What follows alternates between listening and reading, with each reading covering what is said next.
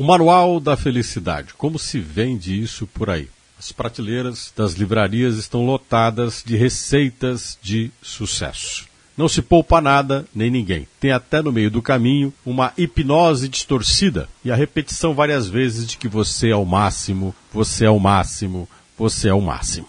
Se você for um destes que está disposto a pagar por um manual da felicidade, uma receita de sucesso, sinto lhe dizer, está jogando dinheiro fora.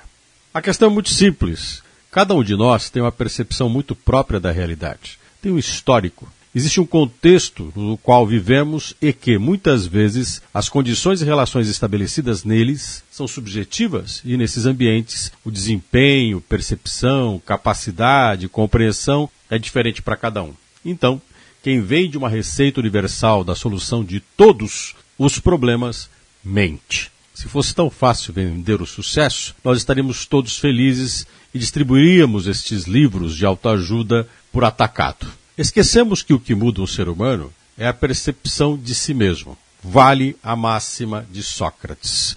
Conhece-te a ti mesmo. Dele também a maiêutica. Por que, que você não tira de você a verdade num questionamento constante de como você é e como as coisas são? Dói, tanto é que a maiêutica é um parto das ideias e esse parto é doloroso. Gera vida, mas é sofrido, porque tudo aquilo que é construído de forma eficiente e consciente, que vai nos mudar diante do que estamos enfrentando, não é nada fácil e é para gente corajosa.